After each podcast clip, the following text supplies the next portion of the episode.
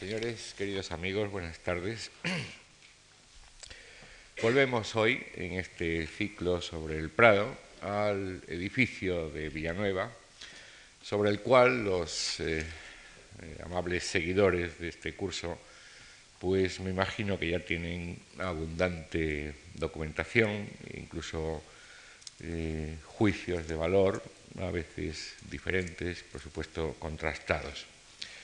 Fue además objeto de un penetrante análisis del profesor Carlos eh, Sambricio. Pero el edificio actual no es exactamente, como ya saben ustedes, el de Villanueva, ni el que proyectó, ni el que logró medio finalizar. A lo largo de más de dos siglos ha sido modificado, ha sido ampliado, ha sido, eh, y le ruego que no tomen el término en sentido peyorativo, ha sido manipulado. Sobre todo ello hemos pedido al profesor Moleón, uno de sus mejores conocedores, que nos hable esta tarde del edificio de Villanueva a partir de Villanueva. Pedro Moleón es eh, un joven arquitecto madrileño eh, que se doctoró por, un premio extraordinario en la Escuela de Arquitectura de Madrid, de la cual fue profesor de elementos de composición y de proyectos arquitectónicos y actualmente es profesor titular de Historia de la Arquitectura y el Urbanismo. En el ámbito profesional, como arquitecto, ha obtenido diversos premios en concursos nacionales de arquitectura,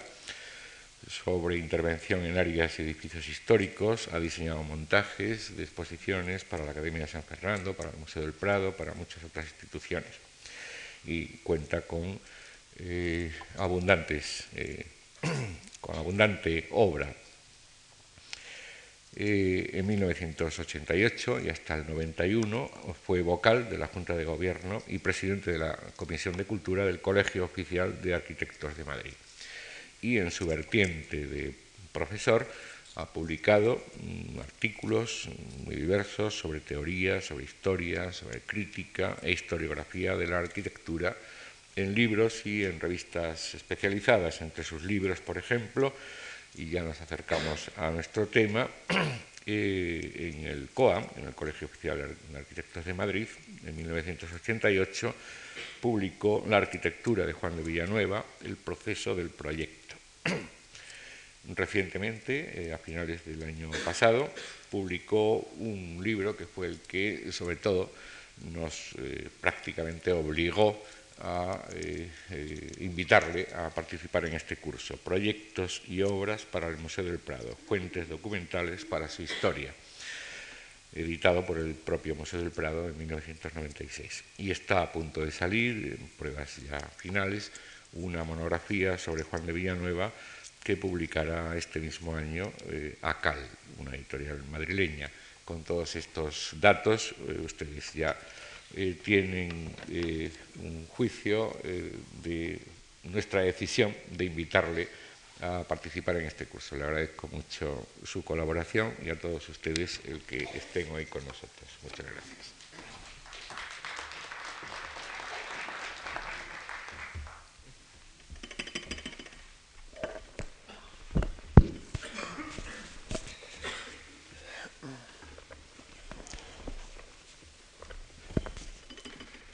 yo quería eh, comenzar mis palabras agradeciendo a la Fundación Juan March y desde luego a Antonio Gallego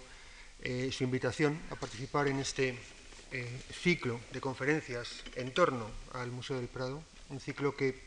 por las personas que están interviniendo tiene desde luego un enorme rigor y una enorme altura y en el que desde luego me siento como muy bien tratado al formar parte de él.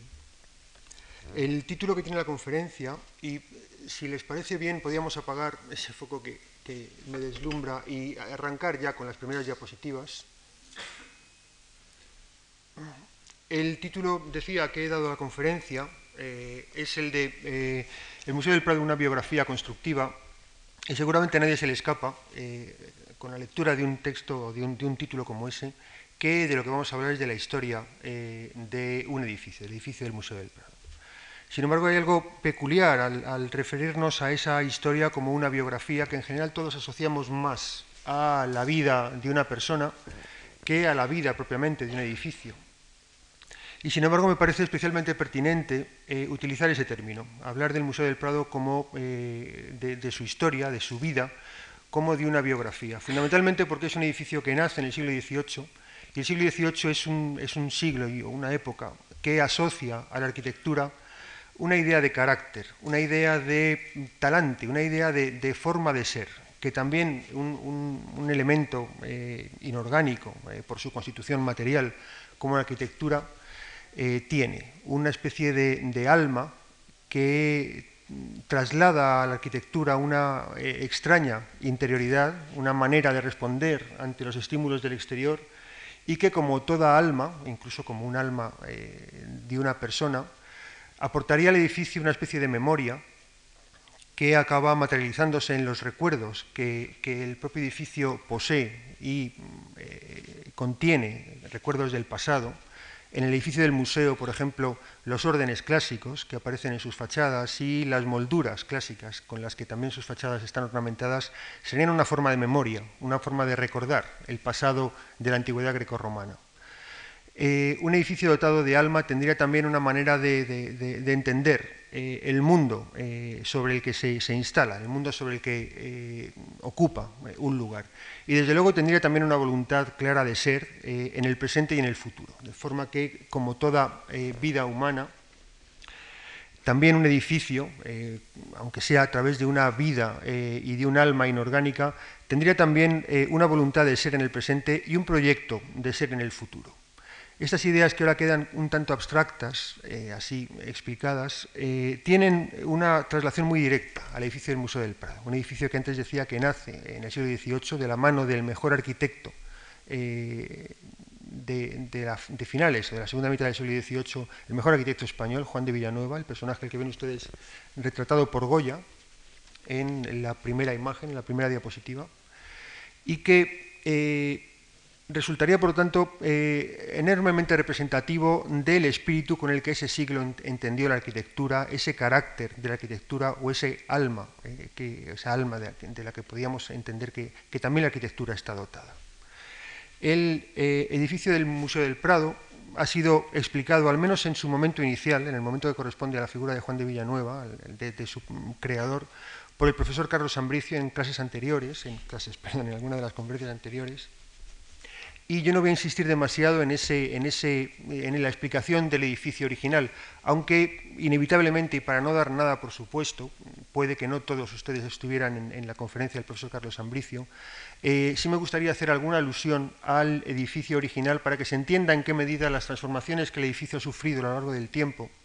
han manipulado, han mantenido o han tenido inevitablemente que prescindir de algunas de las ideas originales con las que Juan de Villanueva, su primer arquitecto, eh, constituyó o creó eh, su principal obra también. El Museo del Prado, para eh, todos nosotros, es hoy una obra colectiva, una obra en la que podríamos documentar la intervención de casi o poco más de 20 arquitectos entre sus, sus muros. Sin embargo, para todos nosotros, de hecho se sigue nombrando así al edificio, el arquitecto por antonomasia del, museo, el, arquitecto que, aportó la arquitectura eh, eh, del museo, lo que fundamentalmente domina la totalidad y es capaz de suscitar nuestra emoción, es Juan de Villanueva. Eh, Juan de Villanueva es, por tanto, el arquitecto fundamental del edificio del museo y, viceversa. El Museo del Prado es la obra principal de Juan de Villanueva. Para entender esas transformaciones, adiciones, eh, eh, cambios que el edificio ha sufrido, es inevitable que, aunque sea muy brevemente, nos acerquemos al edificio de Juan de Villanueva eh, en el punto en el que él lo, ideó, lo pensó, lo proyectó, y en el punto en el que él lo dejó, a partir del cual comenzaría esa vida del edificio, esa vida posterior a su creador que nos lleva a poder llegar a considerarlo incluso en su estado prácticamente actual. Pasamos la diapositiva, por favor. Para entender el edificio de, Villanueva, tenemos varios eh, documentos privilegiados. Eh, uno de los primeros sería el plano que están ustedes viendo en esta imagen, un plano del proyecto definitivo del museo que se conserva en el propio Museo del Prado, un, plano que, no se expone al público, y que sin embargo nos explica lo que sería la versión eh, del proyecto final con el que eh, Villanueva decidió que el museo que él había ideado por encargo de Carlos III y fundamentalmente por encargo de su primer eh, ministro, del conde de Florida Blanca, en el Prado de los Jerónimos, en una parte de la periferia del Madrid entonces, del Madrid histórico de la época, que eh, el edificio que él eh, había ideado por encargo de Carlos III de Florida Blanca tuviera el aspecto que ven ustedes en ese, en ese plano. Decía antes que tenemos varios documentos privilegiados para entender el, edificio de Villanueva, para saber qué es lo que él deseaba eh, construir. Uno de los documentos sería este plano. Otro documento sería una descripción recientemente publicada y dada a conocer, tan recientemente como el año pasado, que responde literalmente a la descripción del plano que están ustedes viendo también en la pantalla. Eh, es, por lo tanto, la parte escrita, la parte que, explica eh, verbalmente lo que en el plano se explica en términos puramente gráficos, en términos dibujados. Y tendríamos como último dato eh, con el que contar, otro dato privilegiado, en general ocurre así en la historia de la arquitectura, eh, tendríamos el propio edificio. La historia, de la arquitectura, en la mayoría de los casos, se, puede escribir ante la obra, en presencia de la obra, y este sería uno de los casos. Sin embargo, el edificio hay que tomarlo con enormes cautelas porque al principio decía que es un edificio que ha sufrido enormes alteraciones y por lo tanto la referencia a este plano y a la memoria escrita de Villanueva son fundamentales para poder entender qué es lo que de aquel momento original se ha cambiado en el edificio, el punto en el que el edificio se encuentra en estos momentos. El plano que están ustedes viendo es un plano eh, que no sabemos muy bien con qué finalidad fue, fue, fue hecho. Sabemos, sin embargo, que se eh, dibujó en el año 96, en 1796 quiere decir, eh, cuando el edificio llevaba 11 años construyéndose. Sabemos que hubo mm, planos anteriores de los que no se conserva, no hay constancia documental, que, es con los que son con los que eh, se iniciaría la, construcción del edificio, y en algún momento, por lo tanto, con la construcción ya avanzada, Villanueva sintió la necesidad, quizá para hacer una presentación pública del edificio, quizá porque lo requería algún tipo de acto al que tenía que asistir o al que el edificio tenía que, ser eh, presentado, eh, Villanueva sintió la necesidad de redactar este plano y esa descripción también del año 96 con, las que con la que el edificio se explica.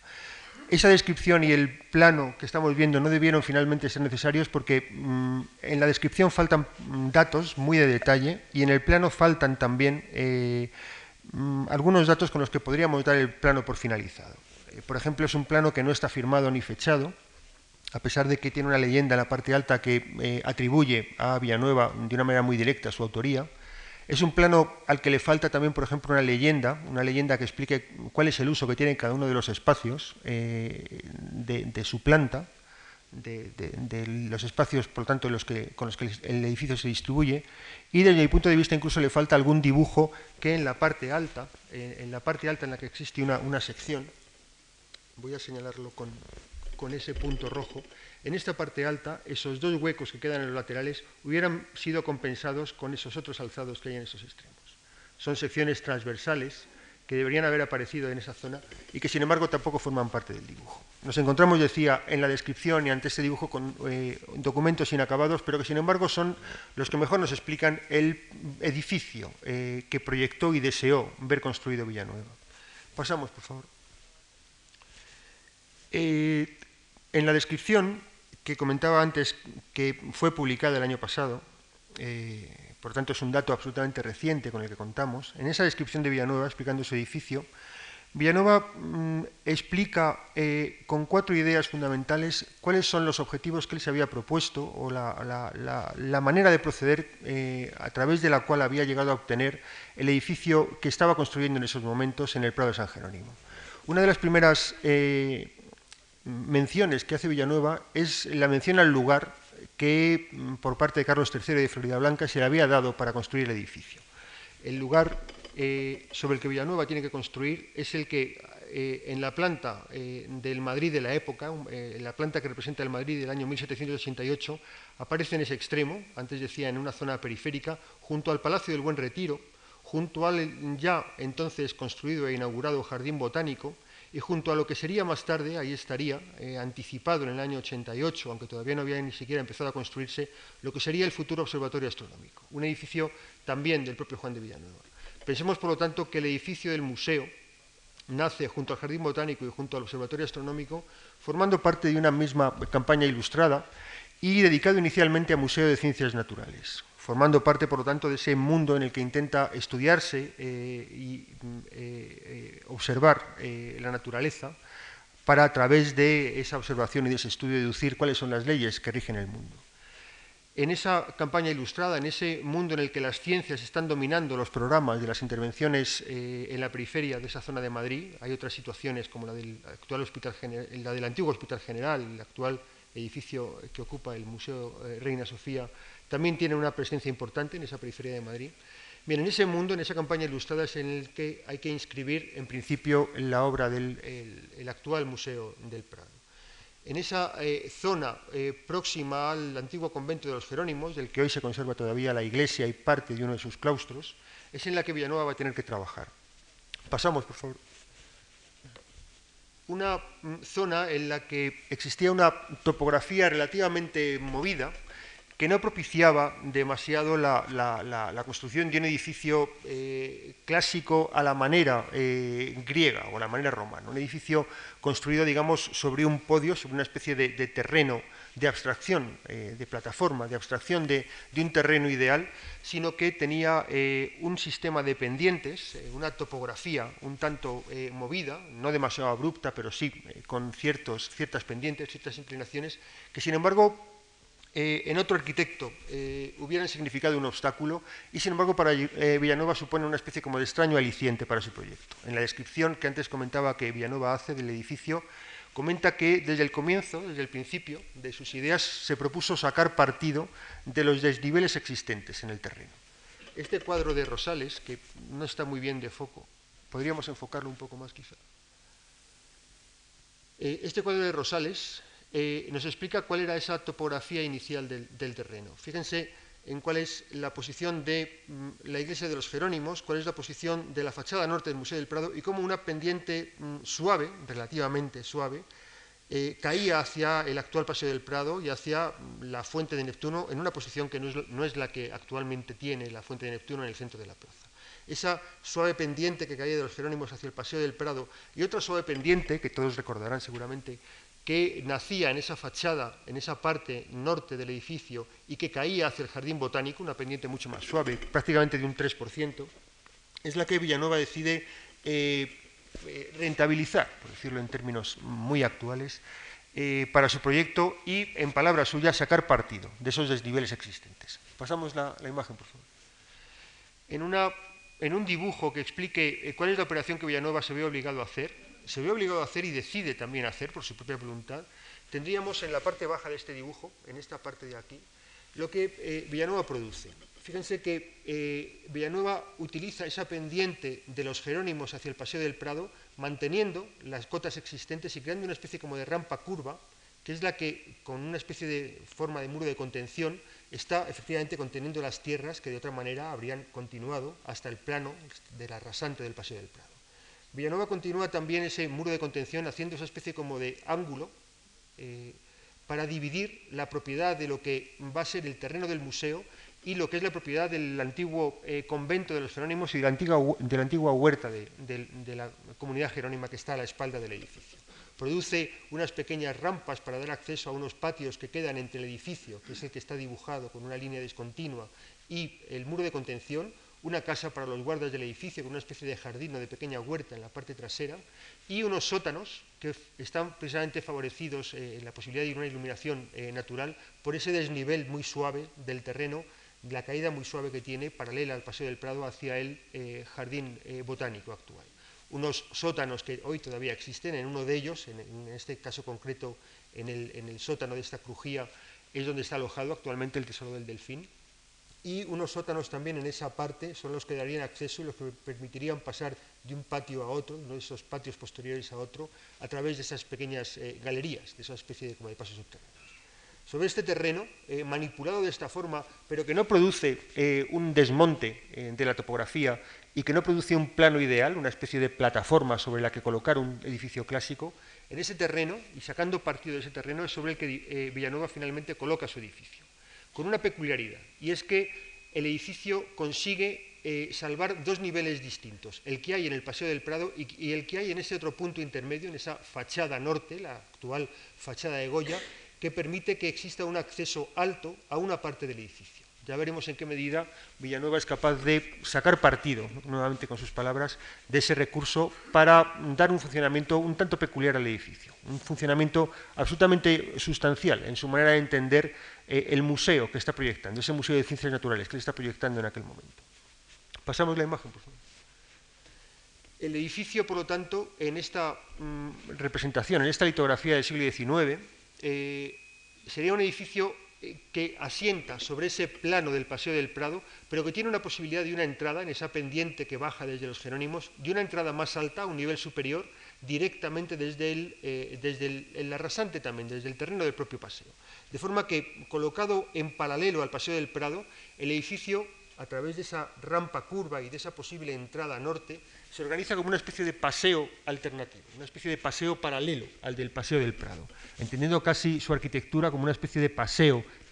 arquitectónico, una especie de eh, paseo, de museo entendido como paseo, suena un tanto cacofónico, pero no deja de ser una, casi diría una especie de regla mnemotécnica para recordar esa idea de Villanueva, el museo como paseo, cuando eh, con esa enorme naturalidad de la rampa, del terreno que, no, que mantiene todavía la cota natural, incluso la topografía natural, eh, el acceso desde el Paseo del Prado se produce como una especie de, desde este punto, como una especie de camino que se bifurca y permite entrar en lo que sería el gran espacio del museo, esa especie de gran galería que todos conocemos. Pasamos, por favor.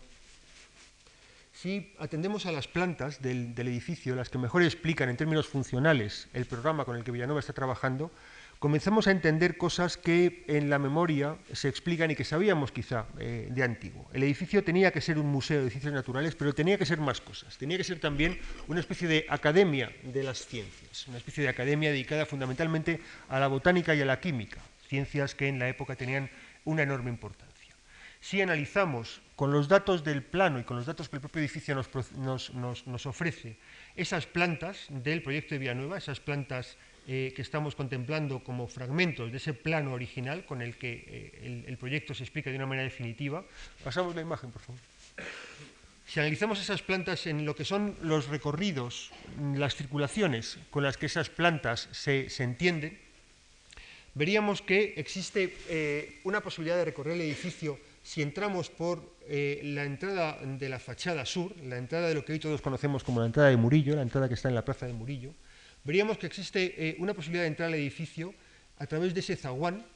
que nos llevaría por un camino o por otro, paralelo, da igual cuál de ellos elija, nos llevaría por un camino eh, bordeando ese patio abierto, bordeando también esas enormes salas, como si de patios eh, cubiertos se tratara, pero patios igualmente, con esas circulaciones que los, que los rodean, hasta este punto intermedio, Podríamos continuar en, esa especie de, camino de, entrada, de, profundizar en el edificio. Podríamos continuar por ese otro camino hasta llegar a esa rotonda final y elegir para la salida un camino alternativo y paralelo al anterior que nos devolvería al mismo punto de ingreso. Estaríamos en esa planta baja ante unas circulaciones que mm, dejan al margen de los recorridos unos espacios grandes, unos espacios cubiertos que podríamos asociar claramente como los espacios para la investigación, como los espacios para los talleres, para los laboratorios, para esa actividad académica de la Escuela de Botánica y de Química que tenía que albergar también el edificio. Si por el contrario se produce la entrada al edificio por esta otra parte, por la fachada norte, la fachada a través de la cual se accedía desde el Paseo del Prado por esa rampa que veíamos en el grabado eh, decimonónico anterior, veríamos que entramos desde ese pórtico a una sala rotonda a una especie como de antesala y una gran galería que es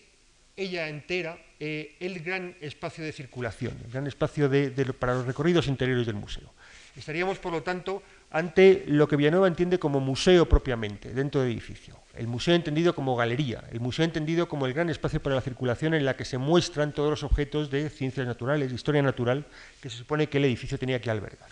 En ese desdoblamiento del programa estaríamos, sin embargo, ante dos casos eh, muy similares. Estamos ante eh, dos edificios o dos plantas de un mismo edificio que se explican siempre con una entrada que es a su vez un punto de salida, eh, igualmente, que se desarrollan en profundidad hacia el interior para llegar a una rotonda en un caso y en otro, que nos devuelven al mismo punto que hemos utilizado como entrada, nos devuelven al mismo punto también como punto de salida. Estamos, por lo tanto, ante una estructura de recorridos en fondo del saco que, sin embargo, en un caso libera espacios para una actividad al margen de los recorridos y que en otro caso es puro recorrido, puro paseo arquitectónico, eh, museo como paseo. Eh, insisto en esa fórmula anterior, por lo que tiene de fácilmente recordable.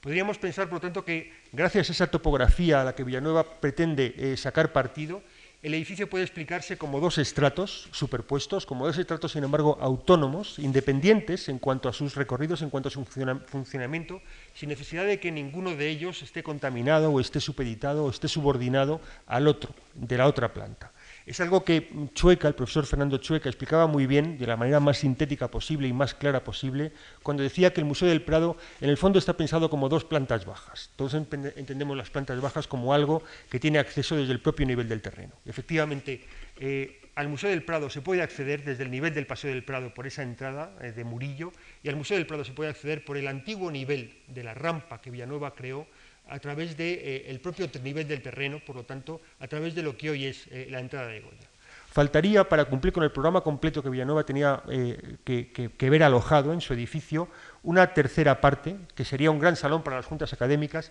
que es lo que Villanueva acaba colocando en ese cuerpo transversal, del que hasta ahora no hemos hablado en este momento,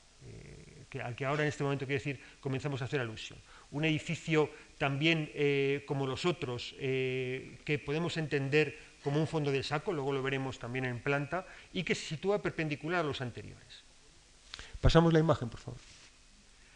Si materializáramos con volumen esos recorridos que hemos visto, visto antes, empezaríamos a tener cosas que vemos aquí. Eh, el estrato del museo, entendido como, galería, algo que Villanova también explica así, el estrato de la academia o de la gran escuela de botánica y de química en la planta inferior al nivel del Paseo del Prado, pero entendidos como dos estratos autónomos, como dos niveles independientes, y finalmente el gran salón para las juntas académicas que se sitúa perpendicularmente a, los anteriores. Si entendemos los edificios así, tal como Villanueva los explica y tal como incluso el propio edificio los, explica a través del plano del proyecto definitivo,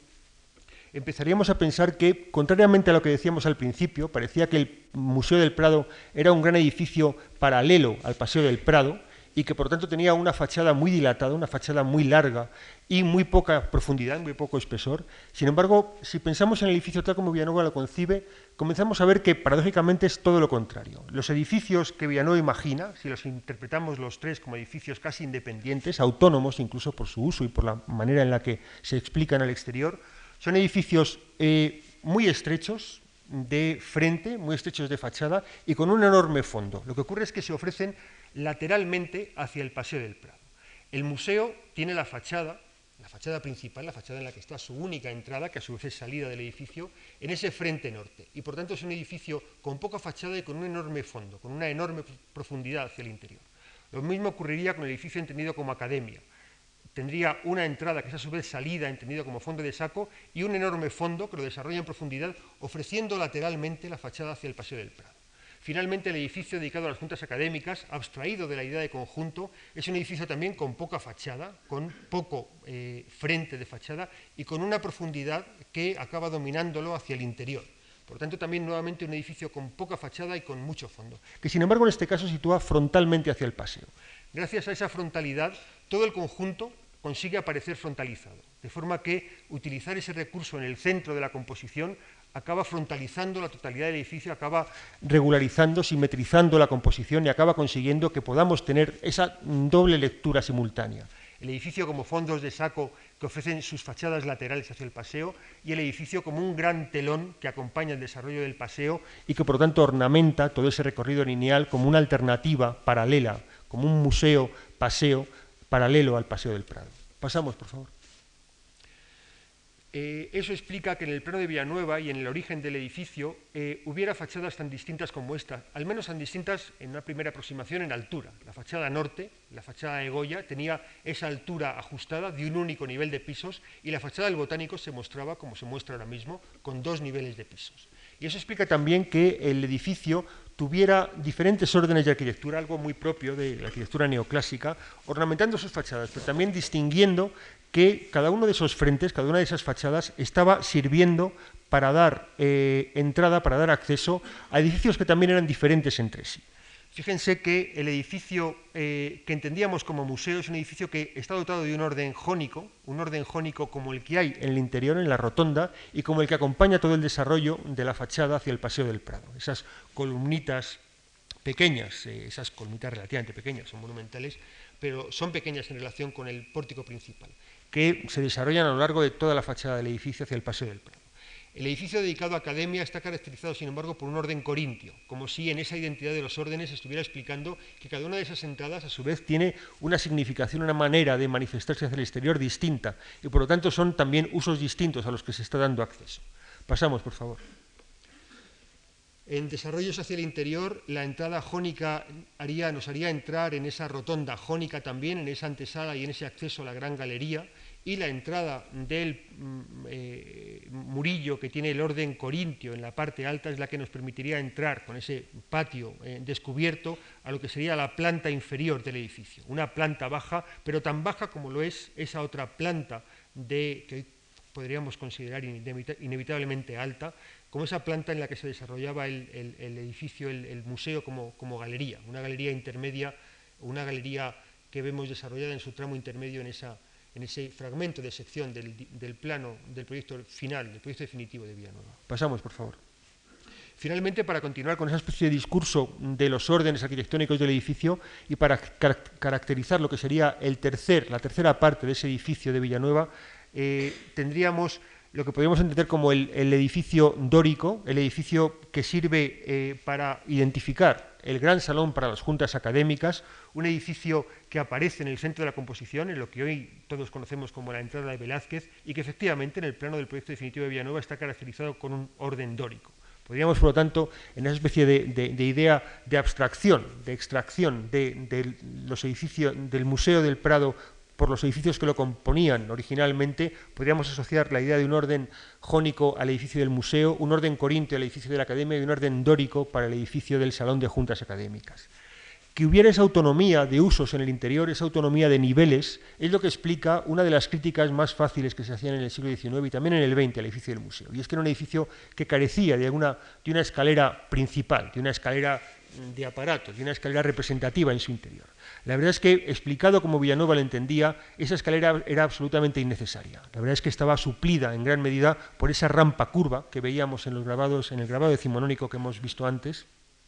y que era la que se encargaba de solucionar la entrada directa al edificio del museo, de lo que era propiamente Museo de Ciencias Naturales o Historia Natural, en su momento al margen de los recorridos de la planta baja y al margen incluso también del uso que se pudiera hacer de esta planta eh, del Salón de Juntas Académicas. Pasamos, por favor. Bien, yo no quisiera insistir mucho más en el edificio de Villanueva. Lo que estamos viendo son las plantas de eh, ese salón para las juntas académicas, una sala basilical entendida a la manera clásica, a la manera casi romana, como un lugar para el debate público, para la asamblea eh, de la comunidad científica que tenía que alojarse en este edificio, una sala basilical que tendría una planta eh, baja, pasamos por favor, y una planta alta, una mm, sala basilical que es la única parte, la que mm, eh, aparece en este interior eh, como una especie de gran salón de columnas, es la única parte que Villanova no llegó a ver construida en vida, durante el momento en el que él era el dueño de, la obra y el principal artífice de la obra. Pasamos, por favor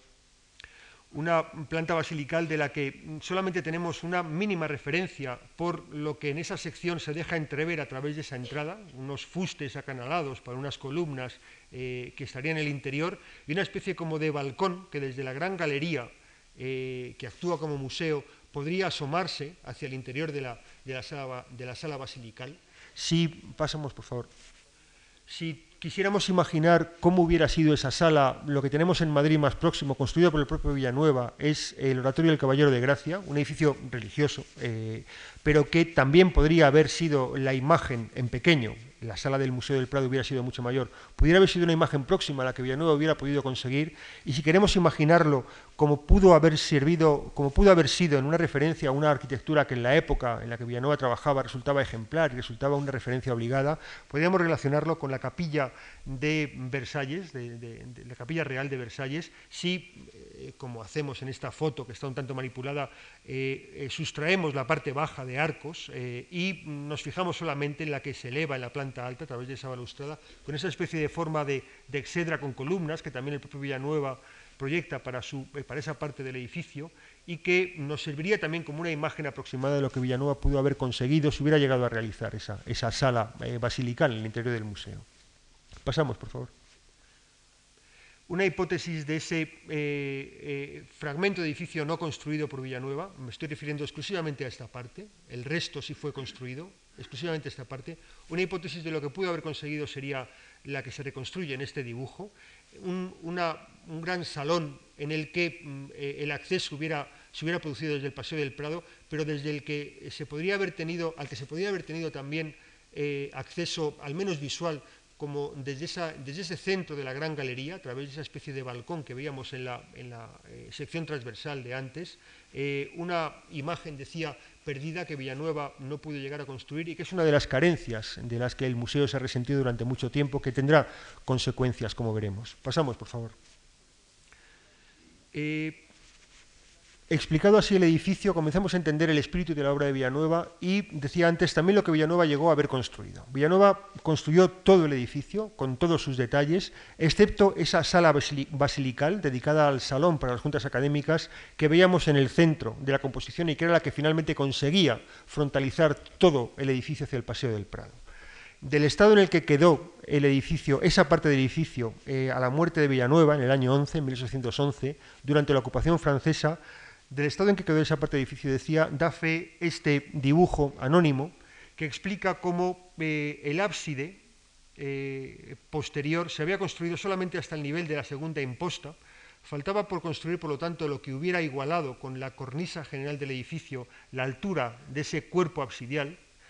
El interior lo interpretamos bien a través de la transparencia que sugieren esas ventanas. El interior eh, nos deja ver la vuelta que da eh, el perímetro por la otra parte. Por tanto, nos habla de un edificio que está sin abovedar, descubierto por completo, sin abovedar y sin cubrir. Por tanto, eh, absolutamente supeditado a la intemperie y a las lluvias y a las inclemencias del tiempo que empezaron también a deteriorar esa parte de la fábrica. Eh, en el punto en el que Villanueva dejó eh, el edificio, eh, se produce la invasión francesa en el año 8. La caballería del duque de Berg, que entra en Madrid en marzo del año 8, de 1808 por la puerta de Alcalá, utiliza el edificio que en aquel momento estaba todavía en, proceso, en un proceso sin concluir, en un proceso constructivo, utiliza el edificio para cuartelarse, acaba sirviendo por tanto el edificio como cuartel de caballería. Antes de la batalla de Bailén, eh, eh, el ejército francés desmonta los plomos de las cubiertas y de todas las, las, bajantes del edificio para poder fabricar con ese plomo balas de cañón y por lo tanto deja desprovistas las bóvedas eh, ya construidas en ese momento del el material que las cubría y que las protegía, por lo tanto, de las inclemencias del tiempo. Eso hizo que desde el año 8 hasta el año 13, en el que eh, la salida del ejército intruso permitió a Madrid, al municipio y a, los representantes de, Fernando VII mm, volver a tomar cartas sobre las propiedades reales y sobre las iniciativas constructivas eh, de eh, la realeza de la época, en ese momento se hiciera cargo de un edificio en un estado mm, muy deteriorado, en un estado eh, prácticamente arruinado, fundamentalmente en la parte que se había visto afectada por las lluvias, en la parte fundamentalmente de la parte de la planta alta, fundamentalmente por lo tanto de la gran galería entendida como museo que Villanueva había proyectado. En el año 14, cuando eh, entra en Madrid Fernando VII, se decide que el edificio había tenido eh, una inversión eh, importante que no se podía perder. Se decide, sin saber muy bien todavía para qué, que el edificio tiene que comenzar a consolidarse, tiene que intentar recomponerse, aunque no se sepa aún para qué va a servir. La finalidad de, original de que fuera museo de historia natural parece que no es contemplada en aquel momento como algo realmente a corto plazo. Y en el año 14, en 1814, un discípulo de Villanueva, Antonio López Aguado, comienza a consolidar eh, lo que entonces era una ruina, eh, eh, comienza a protegerlo, comienza a construir una especie de, entramado de madera para poder cubrir las antiguas bóvedas que tiene que, tiene que derribar porque no estaban sanas, no estaban en un, momento, en un punto en el que pudieran verse conservadas y que comienza, sin embargo, el edificio comienza, comienza a verse eh, cubierto con las, con las tejas que se extraen de los derribos de los antiguos edificios del Palacio del Buen Retiro, que también habían sido muy afectados por la, por la ocupación francesa. En ese punto del año 14 al año 18, el edificio, por lo tanto, comienza a verse consolidado y es en el año 18 eh, cuando se toma la decisión de dedicarlo eh, a Museo de Pintura y Escultura, en una decisión que realmente eh, habla bien eh, de la iniciativa de Fernando VII para algunos historiadores y que sin embargo para otros es simplemente una extraña banalidad. Eh, parece que a Fernando VII, según algunos, no le interesaba demasiado la pintura que habían coleccionado sus antecesores y que una vez venida de Francia, después de el, robo y la usurpación de propiedad que hicieron los franceses de las eh, colecciones reales de las pinturas, pues que tampoco tenían un lugar eh, en el palacio en el que pudieran nuevamente ser acogidas y que efectivamente un gran museo de pinturas pudiera solucionar la posibilidad de que se expusieran al público, favorecer un poco la imagen del monarca también y por lo tanto dar eh, a, a Madrid una institución museística de la que hasta ese momento carecía, que alojara finalmente el gran conjunto de las pinturas de la colección real. Pasamos, por favor en ese momento, en el año 18, comienza ya con un fin dirigido, con un fin dirigido a convertir el gran edificio de Villanueva en Museo de Pintura y Escultura, comienza la rehabilitación del edificio. Y comienza, eh, para un eh,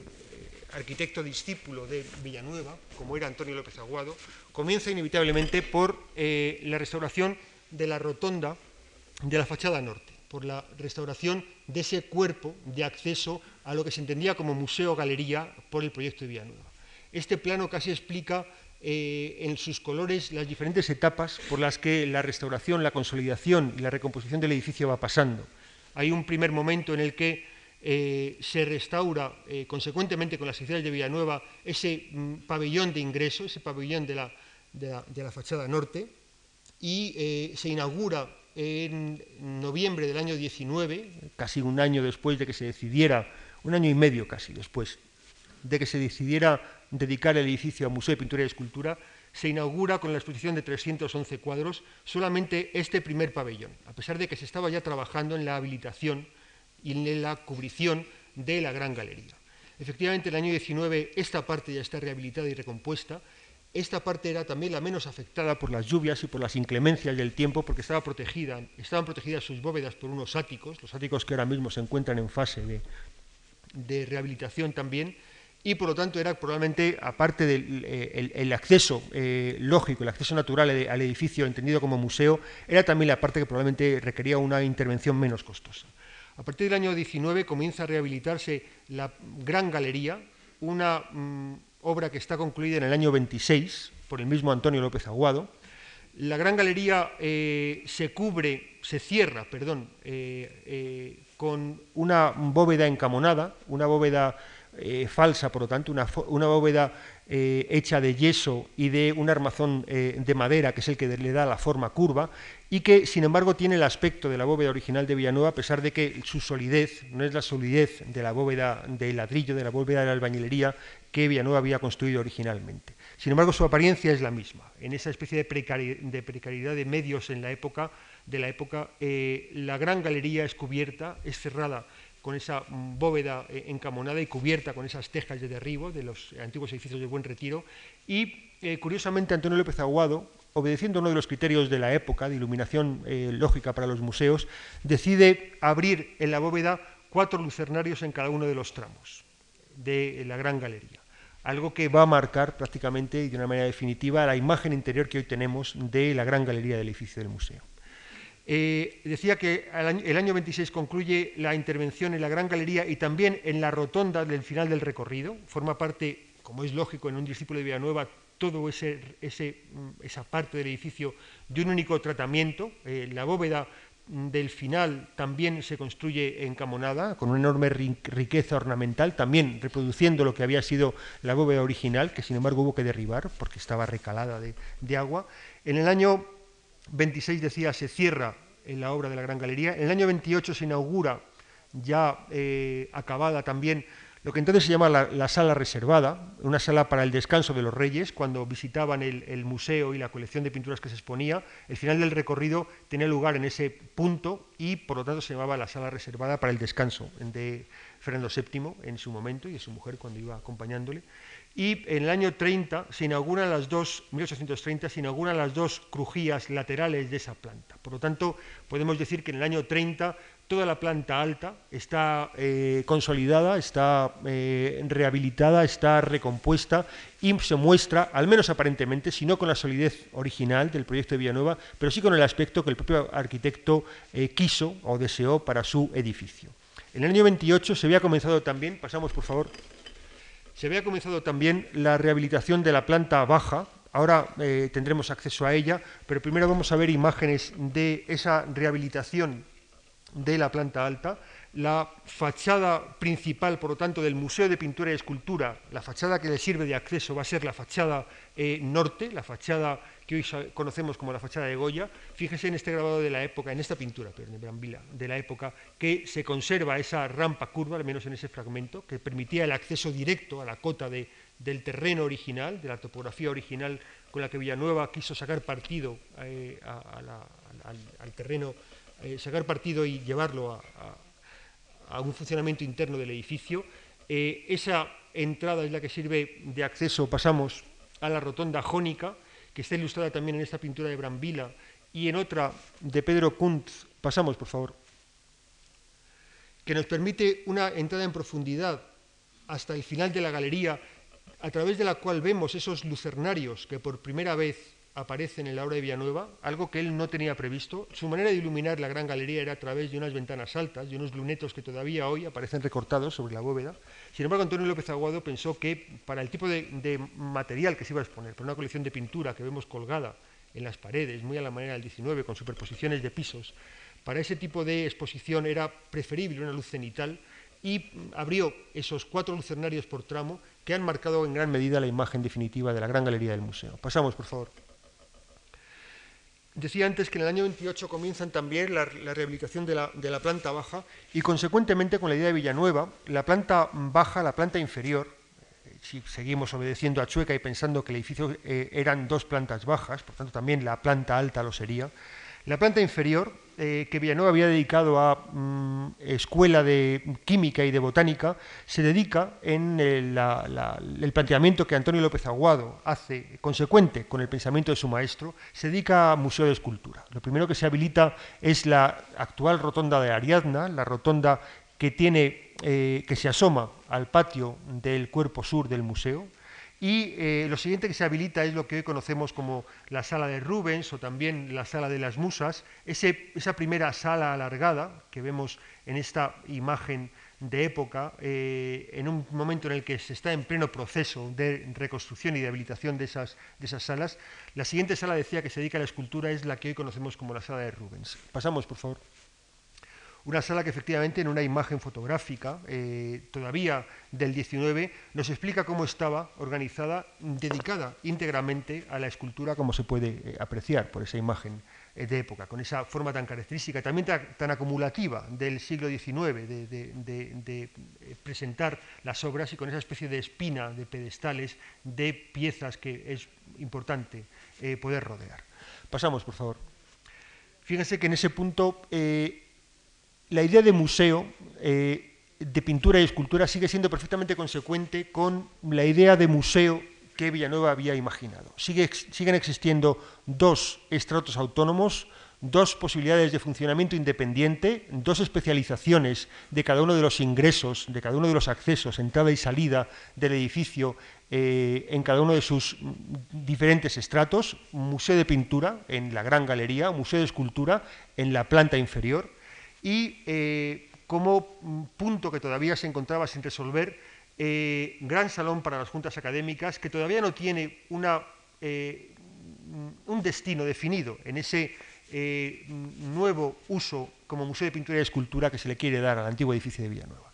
Lo que están viendo es una imagen de la famosa maqueta de Madrid del año 31, de, León Gil del Palacio, que hay en el Museo Municipal. Es una maqueta espléndida en la que se explica muy bien Madrid, se explica muy bien qué es lo que quedaba del, entorno del museo en el momento en el que Antonio López Aguado, el discípulo de Villanueva que lo había consolidado ya como obra completa, eh, fallece en el año 31 también. El museo se encuentra eh, mm, completamente cubierto, excepto, luego lo veremos, en la parte del ábside del salón de juntas. El monasterio genónimo mantiene aún los dos claustros tan característicos, pero ha perdido eh, muchos de los otros edificios con los que eh, entraba en contacto con el antiguo Palacio del Buen Retiro, del que solamente queda lo que es el actual casón, el antiguo salón de baile, y lo que era el antiguo salón de reinos, lo que es el actual eh, Museo del Ejército. Son dos presencias que en el Madrid del año 31 ya eh, aparecen casi aisladas al margen del contexto de eh, la parte del antiguo Palacio del Buen Retiro que acompañaba y que les permitía entrar en contacto incluso con la antigua iglesia de los Jerónimos. Pasamos, por favor. Esa maqueta de Madrid, vista desde otro punto de vista, nos deja mm, ver ese salón para las juntas académicas exactamente en el mismo punto en el que se encontraba eh, en el dibujo anónimo que vimos al principio, casi como imagen del efecto de la, de la, francesada o como imagen de lo que Villanueva eh, no pudo llegar a concluir. Fíjense que el, salón eh, absidial eh, está construido hasta la segunda imposta, sin cerrar con bóveda y sin cubrir con teja su interior y sin que llegue a conectar con el resto, con la cornisa general del edificio, en una altura por tanto inferior a la que cabría imaginar que Villanueva le habría dado. Es, por lo tanto, una vez eh, acometida y cerrada ya la obra de la planta alta y una vez iniciada eh, con buen criterio la habilitación de la planta baja, eh, de la planta inferior, quiero decir, como parte del edificio dedicado a la escultura, es, por lo tanto, este fragmento el único que queda por concluir y es, por lo tanto, inevitablemente el sucesor de Antonio López Aguado, al frente de las obras del museo, su hijo Martín López Aguado, es inevitablemente en ese punto donde va a acumular sus eh, principales proyectos, su principal intervención en el museo. Pasamos, por favor. Una intervención, sin embargo, que queda exclusivamente sobre el papel, no llega a verse construida y que hubiera podido ofrecernos una imagen muy en el espíritu de la obra de Villanueva, aunque sin acabar de entender eh, cuál era el volumen completo que, hubiera, que Villanueva hubiera querido dar a esa, a esa parte del edificio. En este eh, eh, fragmento, eh, en este mm, dibujo de la sección longitudinal del, salón, del antiguo Salón para las Juntas Académicas, comprobamos efectivamente la construcción hasta la segunda línea de imposta, sin llegar a coronar el fragmento que faltaría para enlazar con el resto del edificio, y comprobamos también en el proyecto no construido de Martín López Aguado la idea de crear una especie de planta basilical de columnas, tratadas en este caso con un extraño orden jónico, que no se corresponde con el, con el dórico eh, de la entrada eh, principal, pero que nos confirma la idea que teníamos de que el edificio tenía que ser concebido en la eh, idea de un museo de pintura y escultura como un museo de escultura en la planta baja. Fíjense que todo lo que se expone en esa planta baja eh, llena de columnas, en ese salón de columnas, son esculturas, esculturas sobre pedestales en cada uno de los intercolumnios, y una especie de gran eh, eh, galería, una especie de deambulatorio estrecho, una especie de pasillo que permitiría colgar lo principal de las obras del museo, eh, de las obras de pintura del museo en la planta alta, una planta que incluso habría tenido acceso directo desde la Gran Galería, desde el centro de la Gran Galería. Una especie de, salón, por lo tanto, en dos alturas, cada una de ellas especializada también en un género, en una de las nobles artes, por decirlo eh, de esa manera. Ese proyecto, decía, no se vio construido y, sin embargo, fue el germen de lo que finalmente, pasamos, por favor,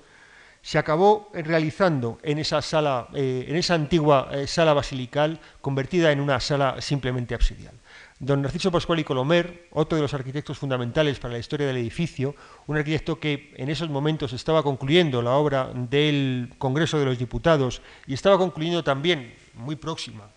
como pueden imaginar, la hora del Congreso de los Diputados. Estaba concluyendo también la restauración,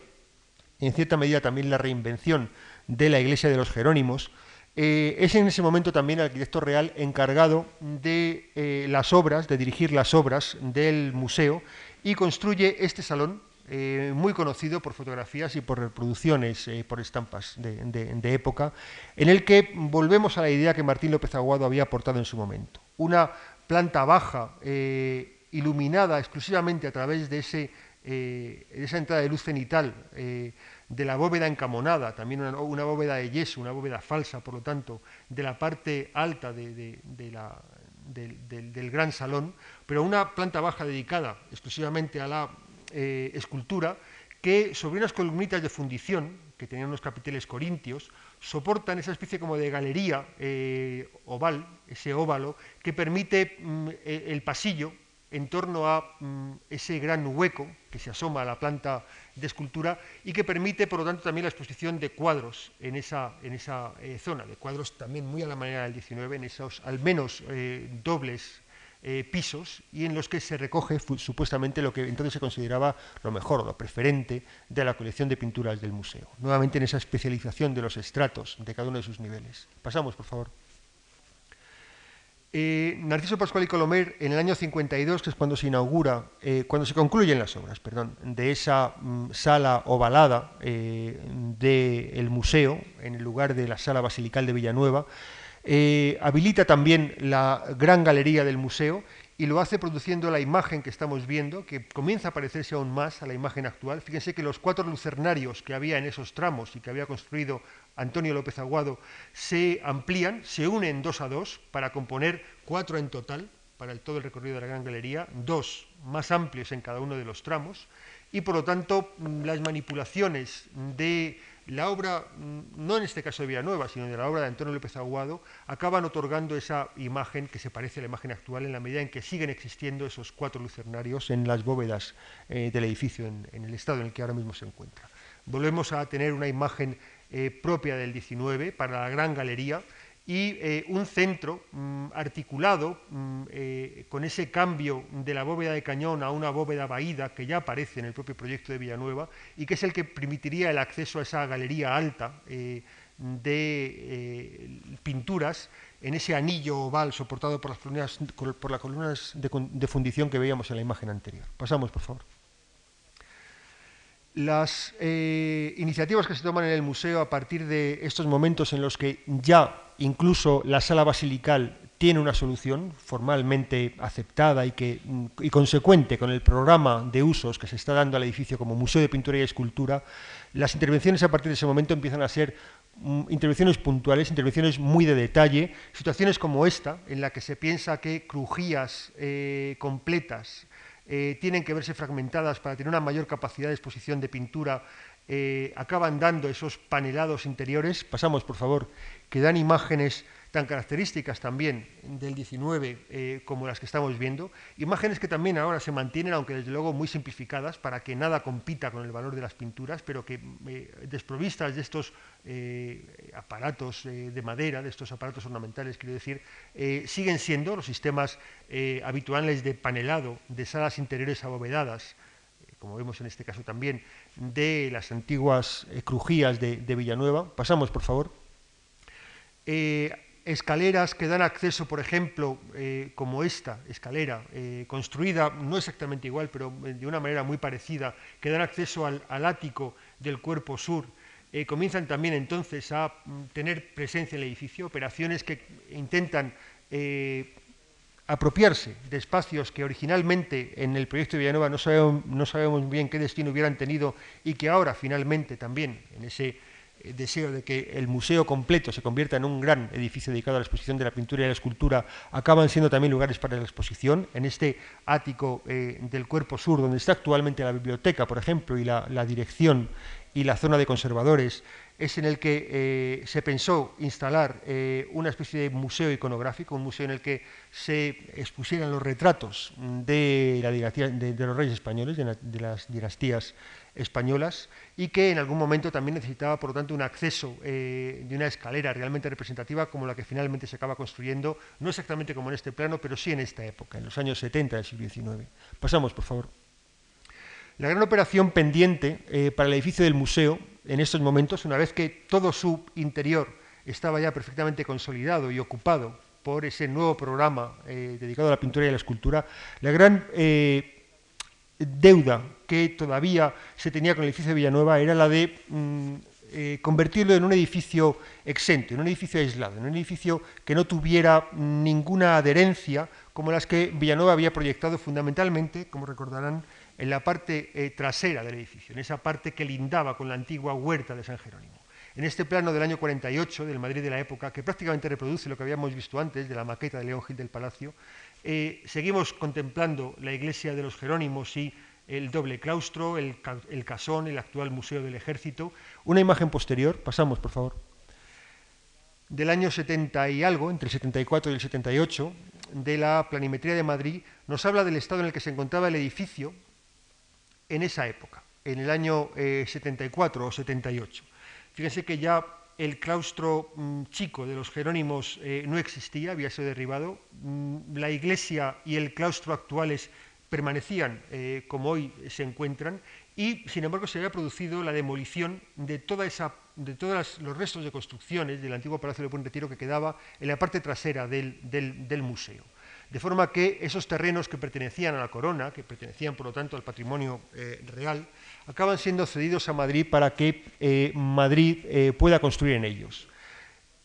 pasamos, por favor. Ese es el origen del actual barrio de El Retiro o del barrio de los Jerónimos. Este es el Museo del Prado. aquí están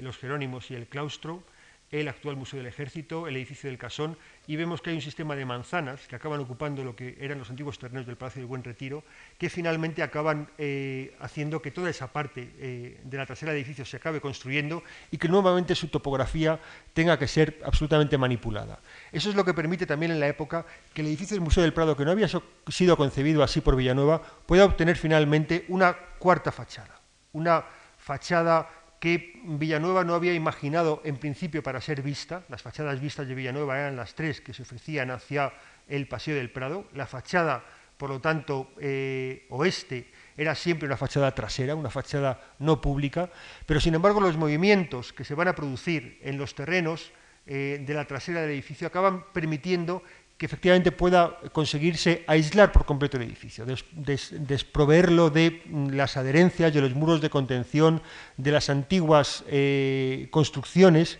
que en gran medida ceñían esa fachada del edificio para considerarlo un edificio completo, un edificio aislado, un edificio sin adherencias. Pasamos, por favor. El encargado de esa eh, operación, eh, una operación como todos pueden imaginar, importante porque afecta de una manera muy directa a la imagen definitiva del edificio del museo. El encargado de esa operación es un arquitecto del Ministerio de Fomento en la época, un arquitecto que se llama Francisco Jareño, un arquitecto importante para la arquitectura madrileña. Es el arquitecto, por ejemplo, que eh, proyecta inicialmente y construye en gran medida el, actual, el actual edificio de la Biblioteca Nacional y, de, y Museo Arqueológico. Es el arquitecto, por ejemplo, del, que, construye el actual Instituto del Cardenal Cisneros, eh, el arquitecto eh, que es en su labor más como funcionario que como arquitecto realmente creativo, quien se encarga en aquel momento del mantenimiento, de las obras de conservación y mantenimiento del edificio. Y lo primero que, de lo que se tiene que ocupar Jareño es de dar solución a un problema que se va a generar en esa fachada norte, en esa fachada pensada tal y como esta imagen, como esta fotografía de época muestra, pensada así por Villanueva, como una fachada de acceso al museo entendido como galería y entendida también como una, eh, como una fachada de una única planta. Los desmontes que se van a producir eh, para poder construir el barrio de los Jerónimos o el barrio del Retiro, como quieran llamar, eh, van a hacer que la antigua rampa y la antigua cota del terreno original tenga que bajar al nivel de la rasante del Paseo del Prado. Estas imágenes de época, esta por ejemplo, pasamos por favor, esta otra, que prácticamente es idéntica desde el punto de vista en el que estaba eh, hecho también el cuadro de Rosales que habíamos visto al principio y que explica esa topografía casi continua de suave, pendiente que llevaba de la fachada de entrada al museo a eh, la antigua iglesia de los Jerónimos, con la existencia de la rampa. Pasamos, por favor.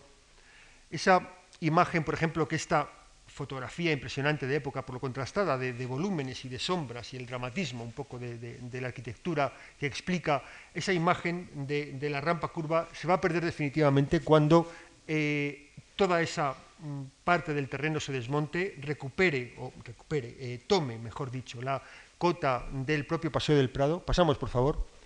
Y el edificio acabe finalmente viendo en gran medida descarnado, eh, descarnada su cimentación un plano de Francisco Jareño, el arquitecto que se encarga de esta operación de desmonte eh, y de consolidación de, recalce de cimientos del edificio, tiene también inevitablemente que verse obligado a mm, dar solución a una fachada que, como pueden ver, ha quedado absolutamente descompuesta. Su manera de solucionarlo, pasamos por favor,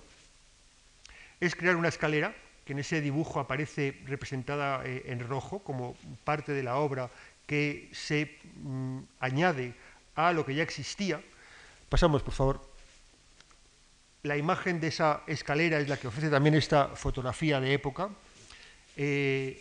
la imagen es la que mm, otorga a ese frente norte del edificio una especie de, escalera eh, imperial, una escalera muy aparatosa, pero que sin embargo sigue teniendo la virtud de cumplir prácticamente la misma función que la rampa de Villanueva, aunque sin, eso sí, sin la naturalidad de la continuidad del terreno que tenía la rampa.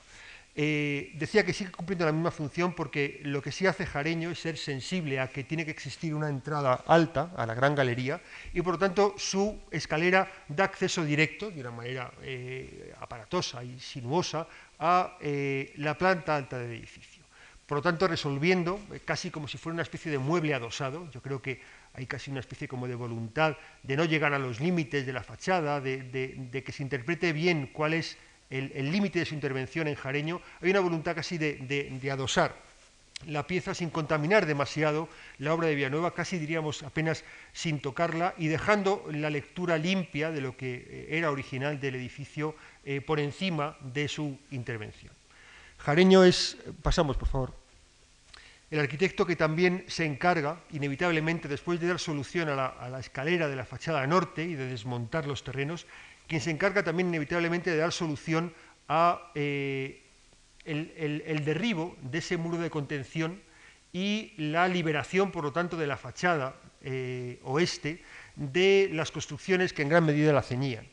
El documento que estamos viendo es muy especial, es muy significativo en la medida en que nos explica algo que el proyecto original de Villanueva no incluía, que es la fachada posterior del edificio. La verdad es que no lo incluía porque para él nunca era una fachada para ser vista, nunca era una fachada pública. Pero en gran medida el documento es ilustrativo de ese estado en el que Jareño se encuentra la parte posterior y que él tiene que comenzar a manipular para eh, hacerla, eh, eh, efectivamente, darle el aspecto de una fachada vista. Fíjense, por ejemplo, que en ese caso existía una rampa desde la cota de la entrada norte, eh, la cota alta a la que se accedía desde la rampa curva, existía una rampa también que permitía bajar desde ese punto del terreno a lo que eran los patios alargados de la parte posterior. Esa mm, mm, rampa había dejado inevitablemente eh, una parte de, esa fachada posterior del edificio sin, eh, sin, solución de, huecos. Jareño acaba reproduciendo, por buen criterio, mm, de una manera absolutamente simétrica la fachada del otro extremo, que sí estaba eh, perfectamente compuesta, perfectamente construida, pero si se acercan a verla, eh, verán que mientras que en este caso la fachada es una fachada de, granito y de, ladrillo, como, es todo el edificio de Villanueva, en este otro caso, sin embargo, eh, al dejar descarnada nuevamente la fábrica, mm, Jareño se ve obligado a tener que chapar de granito todo ese frente de forma que ese lado del edificio tiene mm, el mismo aparato ornamental, los mismos, las mismas guarniciones, las mismas molduras que este otro, pero lo que aquí es ladrillo, en este caso no era una fábrica que pudiera recuperarse para ser vista, y acaba chapándose por completo de, granito. Es una de las diferencias sutiles, si quieren, pero que hacen evidente la intervención de Jareño en una fachada que no había sido pensada, insisto, para ser vista. Lo más espectacular lo más importante que, pasamos por favor, que Jareño tiene que producir para, eh, convertir esa fachada en una fachada, eh, en la cuarta fachada del edificio, es dar solución, como pueden imaginar, al eh, salón para las juntas académicas, el salón absidial. el doble plano de Jareño tiene interés porque explica el estado actual de lo que él se encuentra con el óvalo de Narciso Pascual y Colomer, soportado por esas columnillas de fundición que vimos en una fotografía de época. el nivel exclusivamente construido hasta la segunda imposta, que habíamos visto que Villanueva había eh, tenido inevitablemente que dejar y que mm, eh, Pascual y Colomer dio por bueno, y eh, el aspecto también de una fábrica con los cimientos casi al aire libre, que tiene esa parte baja del ábside cuando se suprime, cuando se derriba el muro de contención que en gran medida entraba en contacto con esa, con esa parte del ábside, una parte que se ve casi como si estuviera, como es lógico, con la, con la piedra sin, eh, sin, desbastar, con las piedras sin, sin, labrar. La solución que Jareño eh, propone es la del rasgado de esos huecos, con el mismo aspecto que presentan originalmente. De hecho, la fachada que hoy vemos como una fachada exenta es una imagen que tiene mm, tanto de Jareño como de propio Villanueva. Eh, Jareño decía rasga los huecos en vertical eh, hasta el arranque del basamento que hoy vemos y Jareño toma una decisión muy importante que es la de mm, eh, sobrelevar desde la segunda imposta hasta enlazar con la cornisa general del edificio, como yo estoy convencido que Villanueva hubiera deseado, el resto del eh, cuerpo absidial. Por otra parte, suprime mm, las columnas de fundición de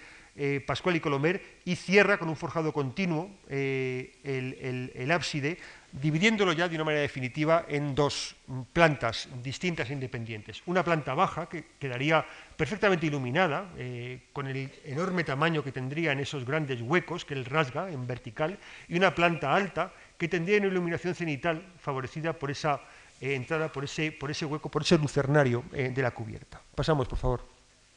Decía antes que la imagen definitiva del cuerpo auxiliar, tal y como hoy se muestra, es una imagen que tiene tanto de Villanueva como de Jareño. Esa parte sobrelevada Todavía hoy, si cotejamos o comprobamos la diferencia de ladrillos y de llagueados que hay entre una parte baja y otra, se interpreta bien, que corresponde a diferentes épocas. Esos rasgados de los huecos y ese basamento es obra, una recomposición, una interpretación que Jareño hace de lo que pudo ser la obra de Villanueva, pero desde luego muy en el espíritu de lo que el propio Villanueva hubiera suscrito si hubiera pensado en esta fachada como una fachada exenta.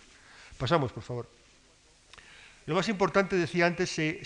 se produce cuando Jareño cierra el forjado antes abierto y crea una sala mm, poligonal, que es la que permite una sala eh, absidial, una sala, una sala con el último tramo curvo hubiera tenido dificultades para exponer cuadros, como pueden imaginar, eh, cuadros de un formato relativamente grande. Eh, la sala absidial se convierte en, una sala poligonal, sigue recogiendo lo que se supone que era la mejor parte de la colección del, real, de la colección que el propio museo tiene que alojar, y en la parte inferior, antes de pasar, eh, me importaría que, se fijaran esos, en esos eh, frescos también ornamentales que eh,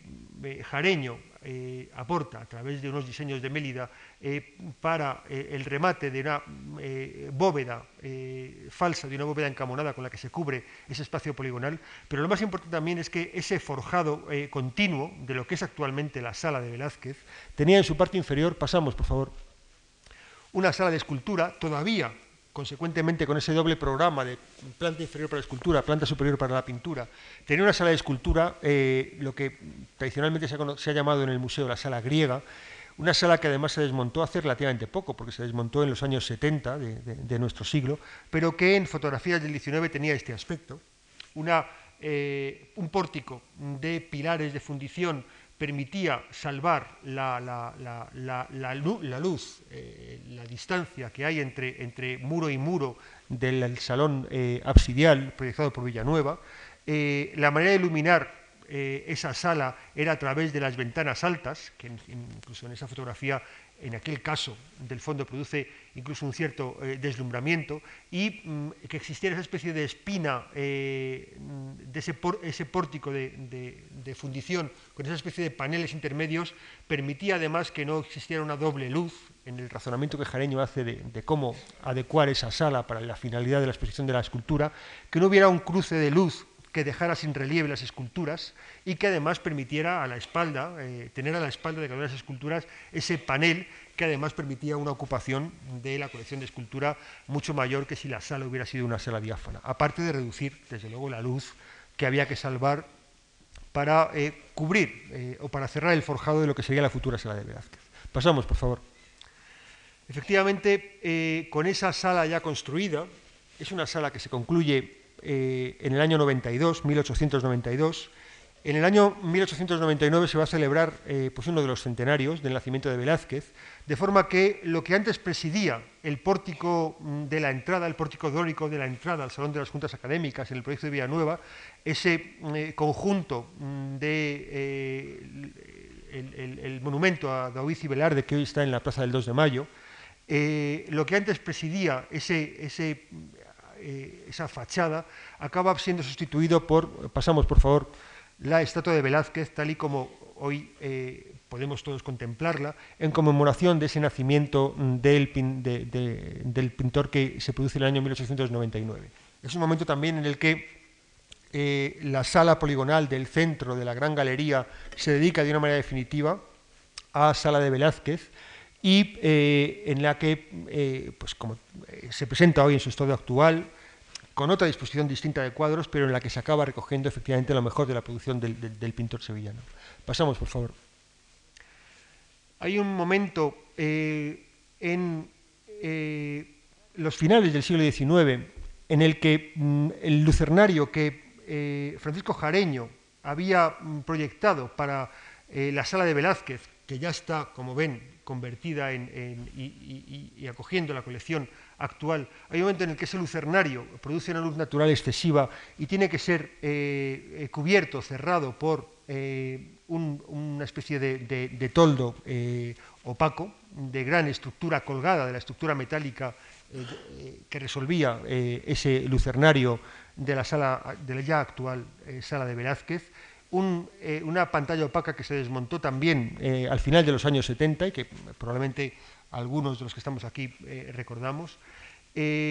una obra que se encarga de resolver un arquitecto también muy importante para la historia del museo, que es Arbós, don Fernando Arbós.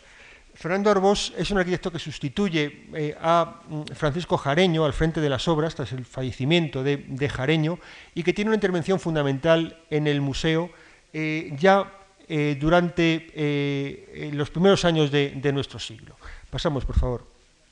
De don Fernando Arbós eh, depende la primera ampliación que se hace del edificio, decía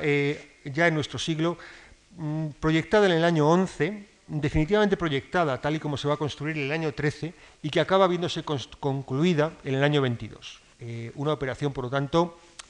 iba a decir relativamente reciente, no tanto, pero que desde luego responde a una manera de entender el edificio que es propia ya del siglo XX. Eh, lo que Fernando Arbós va a hacer, entendiendo desde mi punto de vista eh, no demasiado bien el edificio de Villanueva, es añadir, como pueden ver en, las dos plantas del edificio, la planta inferior dedicada a la escultura y la planta eh, superior dedicada a la pintura, se interpreta bien eh, el espacio diáfano y continuo de la gran galería, lo que Fernando Arbós va a hacer es añadir al edificio del museo original eh, unos pabellones laterales que hoy se mantienen en su misma posición y con el mismo aspecto que, que Arbós les dio, y unas crujías con esta forma de L, paralelas a la gran galería, paralelas al, eje, digamos, longitudinal del edificio, que actúan como eh, nuevas salas de exposición del edificio. Fíjense en qué medida, eh, decía antes, Fernando Arbós entiende mm, de una manera extraña el, edificio de Villanueva o no entiende lo que el, el, arquitecto quiso hacer cuando mm, un edificio que está pensado fundamentalmente como un gran recorrido lineal pensado también a su vez como un fondo de saco, tanto en esta planta como en esta otra, se ve de pronto perturbado por una especie de camino paralelo. Fíjense que si alguien en la época tenía la, la decisión de entrar en la planta alta desde la rotonda a través de una crujía lateral en la ampliación de Arbós y entrar a través de ella en la sala de Velázquez, que ya entonces eh, era, lo que ahora es, eh, esa, esa, misma sala de Velázquez, eh, dar continuidad a ese mismo eje le llevaría a esta otra última crujía prácticamente al final del edificio sin haber visto nada de lo que la gran galería le ofrecía. Prácticamente en ese camino paralelo se ofrece una especie de museo alternativo, pero que difícilmente es compatible con ese recorrido lineal que Villanueva había producido, con la claridad con la que él lo, había producido, fundamentalmente en la medida en que lo duplica, y que prácticamente cuando se llega al final habría como que retomar el principio para volver a, producir esa especie como de recorrido circular, no lineal, como el que originalmente estaba pensado. El problema de Arbós no es solamente que cree esa mm, crujía eh, paralela a la principal, sino que en gran medida va a condicionar el resto de las ampliaciones, como vamos a ver enseguida. Bien, decía Arbós, mm, su intervención principal es la de la creación de, esa crujía paralela como primera ampliación del edificio. Arbós construye también esa escalera que da acceso a los áticos de la parte norte, unos áticos que se conectan esa especie de, forma de U a través de esa escalera. Eh, pasamos, por favor. Y eh, Fernando Arbós también eh, es el encargado de dar solución, claro, inevitablemente, cuando acumula toda su eh, obra en la parte trasera del edificio, da solución también a esos fragmentos de la fachada. Esas son las, fachadas de Arbós, a cada uno de los lados del ábside, un ábside que además prácticamente deja exclusivamente la forma de exedra al descubierto y que mm, ve adosada a la, parte recta la ampliación que Arbós eh, produce, por tanto el ábside queda ahogado en la proporción con la que Villanueva lo había imaginado y en la que finalmente Arbós lo había convertido como parte principal, como cuerpo principal también de esa fachada trasera. Me decía que Arbós acaba otorgando a la fachada eh, posterior esos mm, dos frentes de fachada a cada uno de los lados del ábside, una fachada que todavía hoy se puede ver dentro del museo, porque esos mismos huecos se mantienen con cuadros entre medios, huecos cegados en algunos casos, huecos que son puertas en algunos casos, pero que nos permiten asistir a la fachada de Arbós, a sus guarniciones de piedra, todavía en el edificio actual. Pasamos, por favor.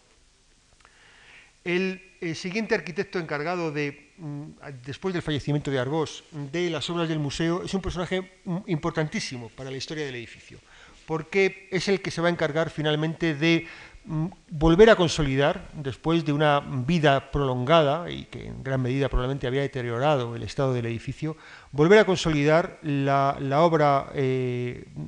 no tanto ya original de Villanueva cuanto de Antonio López Aguado, volver a consolidar las bóvedas que se habían construido fingidas, encamonadas, débiles y de yeso, sustituirlas por bóvedas de, hormigón fundamentalmente en eh, toda la planta de la gran galería, desde luego la gran galería y la rotonda final van a verse sustituidas en las bóvedas originales eh, de Antonio López Aguado, aquellas bóvedas encamonadas por bóvedas, bóvedas de hormigón, por un arquitecto, decía antes, fundamental para la vida del museo, que es eh, Pedro Muguruza. Pedro Muguruza eh, entra mm, jovencísimo a trabajar prácticamente con la carrera de cien acabada, cuando tiene 26 años, a trabajar en el, en el Museo del Prado como arquitecto conservador y prácticamente va a marcar eh, en gran medida la imagen interior del edificio que hoy conocemos todos. Decía antes que eh, la gran galería se ve, ve sustituida su bóveda por eh, una bóveda de hormigón, que es la actual, la que hoy vemos, la que hoy se conserva. Supuestamente Muguruza reproduce todo el ornamento de la bóveda de yeso que había construido Antonio López Aguado, por tanto volvemos a estar ante una imagen como la que también Villanueva había deseado producir para esa gran galería, pero construida con materiales actuales. Esa operación Pedro Muguruza la hace entre el año 23 y el año 27. En el año 27 de nuestro siglo se inauguran esas salas, en un momento, por lo tanto, bastante reciente, casi contemporáneo, podríamos decir. Pedro Muguruza va a hacer otra operación importante, que es crear lo que ahora entendemos como la escalera principal del edificio en ese, en ese punto, justamente en uno de los lados de la ampliación de Arbós. Recuerden que la ampliación de Arbós es esta eh, doble L a cada uno de los lados del ábside, ya convertido en eh, Sala de Velázquez. Eh, no tengo imagen de mm, esa mm, escalera, todos, todos la conocen. Tiene sentido esa gran escalera cuando mm, el edificio del actual Museo del Prado comienza a ver que la colección de escultura eh, empieza a perder fuerza dentro del material que se expone en su interior. Realmente en estos momentos la colección de escultura del museo eh, aparece ceñida exclusivamente a ese espacio en la planta baja, la sala griega, lo está en la rotonda de Ariadna, eh, la planta baja por lo tanto, y eh, la parte de la, la, sala de las musas ha perdido en gran medida muchas de las esculturas que ya entonces tenía. Vamos a mm, pasar para, pasamos por favor, para comprobar otra de las escaleras, para ver otra de las escaleras que Pedro Muguruza construye, es una escalera que sube a los áticos del cuerpo norte, una escalera paralela a la de Arbós. Pasamos un momento a la imagen anterior, por favor. Es una, es una, escalera que está colocada exactamente en este punto, es la que permite subir a los áticos, a los áticos de lo que entonces se conocía como el, legado de Fernández Durán, una colección privada donada al museo que se exponía en, las partes altas de, que es ahora en los áticos de la, de la, fachada de Goya, y a la que Pedro Muguruza también da acceso por esa otra escalera. Casi diríamos que las intervenciones fundamentales de Muguruza consisten en hacer esta escalera principal, esta otra de acceso a los áticos, y en consolidar en hormigón la imagen de la gran galería del museo. Pasamos, por favor. Pasamos, por favor. Una operación importantísima que Pedro Muguruza produce también y que altera en gran medida la imagen eh, de la galería eh, eh, de Villanueva, tal y como él la concibió, es la que afecta al tramo central de la galería principal, de la galería entendida como museo. Fíjense en esta imagen del 19 que vuelve a parecerse a la que habíamos visto antes, producida por Narciso Pascual y Colomer. Hay dos lucernarios eh, grandes en cada uno de los tramos y se produce, sin embargo, ese momento de inflexión, esa bóveda vaída en el centro de la gran galería, un momento de articulación del centro pero no de interrupción del centro. Pasamos, por favor. Esa gran galería tenía en su centro, en esta interpretación que el profesor Chueca hace de lo que hubiera sido eh, su manera de asomarse al salón basilical, unas grandes columnas, unas columnas jónicas, que hubieran también en gran medida articulado esa parte central, pero siempre mm, ceñidas a la alineación de los paramentos, ceñidas a la alineación de los laterales, de los cierres murarios de la gran galería. Pasamos, por favor. Sin embargo, la imagen que Pedro Muguruza desea producir en ese momento para el museo es una imagen muy parecida a la que eh, se había propuesto y en gran medida construido para el Museo del Louvre en esta mm, eh, imagen pictórica del pintor Hubert Robert a finales del siglo XVIII. Una imagen, por lo tanto, muy dentro del espíritu eh, ilustrado en el que Villanueva había imaginado su museo. Hay un momento en el que Hubert Robert propone para la Gran Galería del Louvre un sistema de fragmentación del interior y de iluminación cenital de la Gran Galería que enlaza las Tullerías con el antiguo Palacio Real y propone esos sistemas eh, de mm, arcos triunfales con columnas pareadas eh, que van entrecortando todo ese desarrollo lineal de la Gran Galería del Louvre. Una galería que, si yo no recuerdo mal, llega a tener 275 metros de longitud. Algo que eh, Pedro Muguruza decide trasplantar el Museo del Prado, a pesar de que la galería del Museo del Prado tiene solamente 105 metros cuadrados de longitud. La imagen, pasamos por favor, que Pedro Muguruza aporta en aquellos momentos es la imagen que hoy todos conocemos, que está muy consolidada, casi diríamos como una de las imágenes más emblemáticas del edificio del museo, es la que estamos viendo y que desde mi punto de vista, eh, aunque imita la Galería del Louvre y está dentro de ese espíritu dieciochesco del que también participa la obra de Villanueva, a mí me parece que en gran medida manipula lo que Villanueva quería conseguir. Si pensamos en la imagen de época, la fotografía de época anterior que hemos visto eh, por penumbrosa, por, relativamente umbría que resultara esa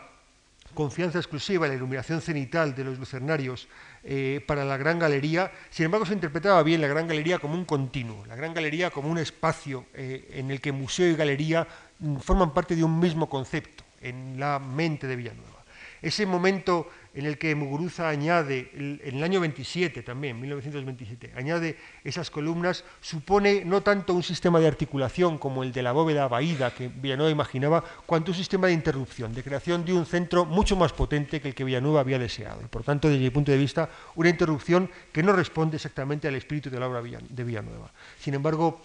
es un hecho que las columnas están ahí, eh, forman parte de esa imagen emblemática del museo y probablemente a nadie se le ocurría en esos momentos cuestionarlas, ni a mí mismo quiero decir, por mucho que pudiera ser relativamente crítico con eh, la decisión que Pedro Muguruza pudo tomar en su momento, una decisión por tanto relativamente reciente. Estamos asistiendo también en esta imagen a el aspecto de las bóvedas de hormigón con el que Pedro Muguruza consigue consolidar eh, nuevamente la imagen definitiva y actual, desde luego, del Museo del Prado. Pasamos, por favor. Pedro Muguruza acristala dentro del espíritu de Villanueva también la galería jónica con la que el edificio se muestra hacia el exterior. Pasamos, por favor. Y Pedro Muguruza acaba consiguiendo también eh, producir algo que en aquel momento, en los años 45, 46, cuando la escalera se, se, produce, se siente como una necesidad y que hoy pensamos que probablemente no era eh, lo más adecuado para el edificio. Y es sustituir aquella escalera de jareño de la fachada norte por esta otra escalera, muy distinta de la anterior, que tiene una virtud, eh, si se quiere entender así, sobre la de jareño, y es que permite el acceso a la planta baja, un acceso añadido nuevamente. Si antes el edificio de Villanueva contaba con tres accesos eh, en esas fachadas opuestas y el de la, fachada de la entrada de Velázquez. Ahora hay un último o un, cuarto acceso posible, el de la mm, planta baja, a través de esa escalera de Pedro Muguruza, que en gran medida eh, altera y modifica la proporción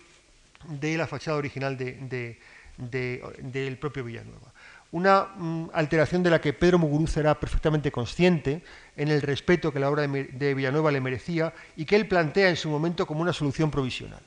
Es curioso que esa provisionalidad eh, en el Museo del Prado acaba convirtiéndose siempre en una imagen o, en algo que se acaba consolidando casi como una imagen característica. Si las tejas de los derribos de Buen Retiro se habían considerado entonces como una cubrición provisional. Las tejas, la verdad es que han llegado hasta mm, este año, incluso como parte del sistema de, cubrición del edificio del museo. Si Pedro Muguruza consideró originalmente esta escalera como provisional, al final se ha convertido en una de las escaleras casi diría que intocables eh, para eh, cualquiera que tiene que enfrentarse al edificio del museo en estos momentos como eh, arquitecto, es decir, como persona que tenga que tomar iniciativas sobre por dónde debería ir el edificio. Y sin embargo, el hecho es que Muguruza lo consideró provisional, pasamos por favor, e incluso llegó a dar una solución alternativa a esa provisionalidad de la escalera que él había construido. Fíjese que en la parte alta aparece la fachada de Villanueva tal como él la concibió y a la escala, eh, al tamaño de una única planta que él la concibió, cuando Pedro Muguruza antepone delante de ella una especie de plaza. El dibujo es un dibujo a lápiz y es muy tenue y es difícil que, desde las últimas filas puedan tener acceso a, sus detalles, pero eh, si esta es la fachada norte, estaría aquí, Pedro Muguruza propone una especie como de gran plaza representativa, delante unas escaleras que son las que dan acceso a esa plaza desde la, desde la parte inferior, pero fundamentalmente propone una recuperación de la proporción original de la fachada de Villanueva, que sin embargo, cuando ese proyecto queda sobre el papel y no se ve eh, verificado, va a mantenerse eh, hasta nuestros días en el estado en el que Pedro Muguruza, por muy provisional que lo considerara, que lo considerara llegó a eh, dar solución a esa fachada. Pasamos, por favor. La siguiente intervención importante para entender la evolución del edificio es la que estamos viendo en estos momentos y que se debe a la intervención de dos arquitectos, don Fernando Chueca y don Antonio Lorente Junquera,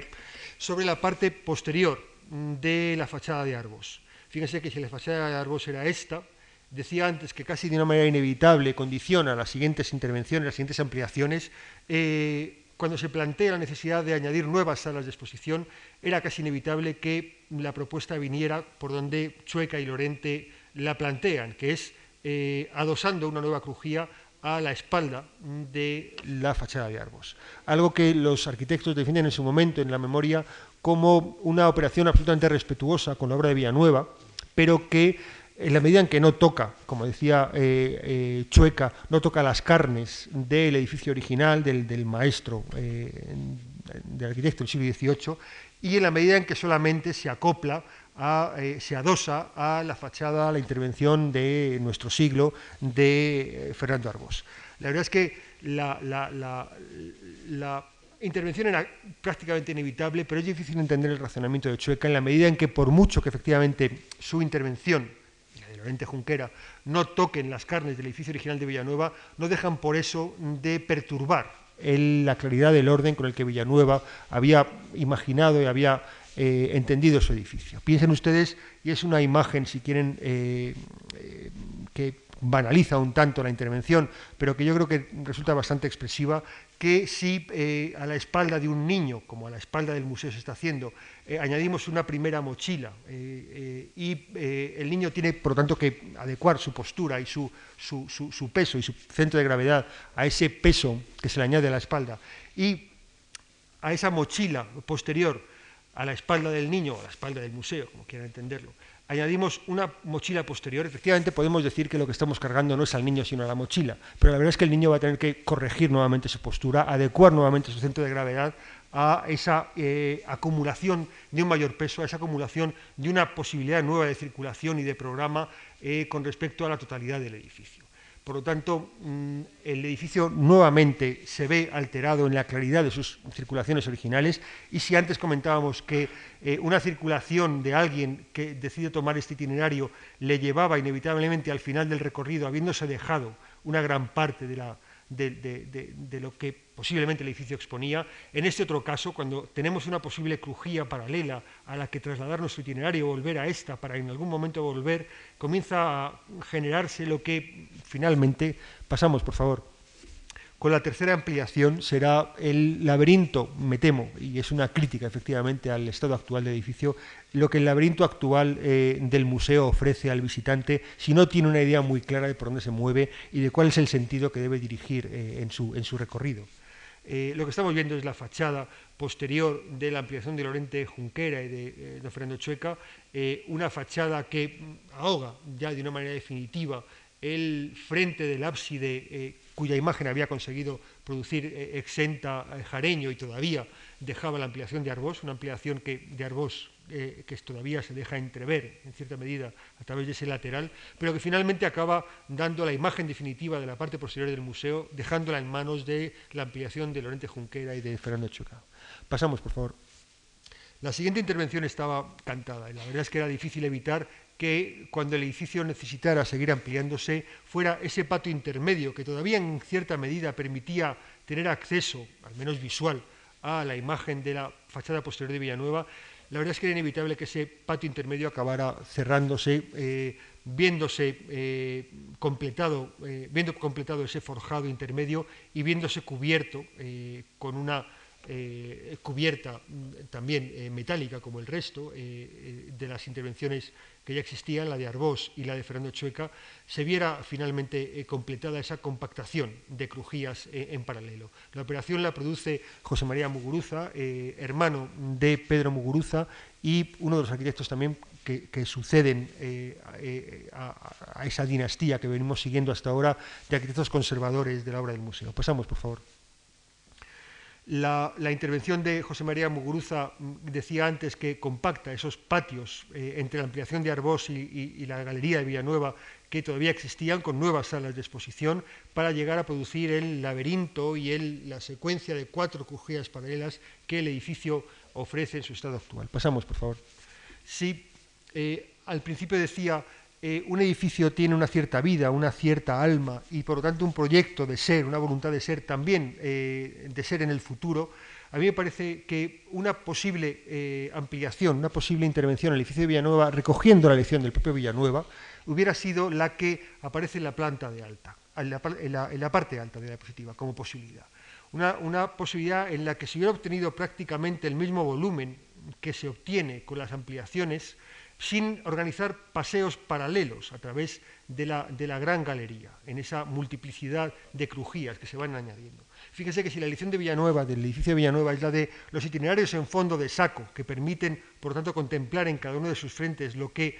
una exposición ofrece, eh, y un orden transversal al del eje principal aplicado a su gran eh, sala basilical que frontaliza toda la composición hacia el, hacia el, Paseo del Prado, algo que comentamos muy al principio, una manera de hacer lo mismo en ese espíritu de Villanueva hubiera sido crear una primera ampliación, por ejemplo, perpendicular a la Gran Galería, de forma que desde una de las entradas hubiera producido ese paso en fondo de saco hasta el final, y unas posteriores ampliaciones paralelas a la anterior, como se colocan paralelas también a la de Arbós, las de Chueca y las de eh, eh, Muguruza, pero perpendiculares nuevamente a la Gran Galería, de forma que la Gran Galería fuera de nuevo el corazón, el gran corazón del edificio, y todos los recorridos se produjeran en fondo de saco, volviendo a la Gran Galería, entrando nuevamente en fondo de saco, produciendo ese recorrido que volvía a la Gran Galería y que permitía no perder ni uno solo de los espacios alternativos que se ofrecían, recogiendo la misma lección del propio edificio de Villanueva. Pasamos, por favor. Las últimas intervenciones intentan seguir ampliando el edificio hasta los límites, eh, hasta los mayores límites posibles de los que el edificio es capaz. Por ejemplo, ese patio del asta de bandera, que todavía eh, era una de las zonas de las que era posible iluminar eh, a través de uno de los lunetos originales el centro de la gran galería, va a verse modificado. Pasamos, por favor. Eh, va a verse cubierto, lo vemos ahí, por un pequeño forjado que acaba capitalizando, que acaba mm, sacando rendimiento para unas pequeñas oficinas a ese espacio eh, originalmente abierto, a cielo abierto, quiero decir, del edificio Villanueva. La sección es interesante porque explica la espina de la sala griega, del pórtico de Jareño, incluso la sala de Velázquez con el toldo transluciente, con el toldo Paco, perdón, de Arbós en los años 70, me parece que es un plano del año 74, que lo que pretende es explicar cómo se cubre ese patio del asta de bandera. Pasamos, por favor. El resultado es el que se ve en esta imagen, efectivamente un fragmento en el que efectivamente se ha sacado algún partido a un espacio mínimo, inevitablemente cubierto eh, a través de esas claraboyas, porque no tiene la posibilidad de salir al exterior, pero que permite nuevamente arañar algunos metros cuadrados para usos administrativos en el edificio. Pasamos, por favor.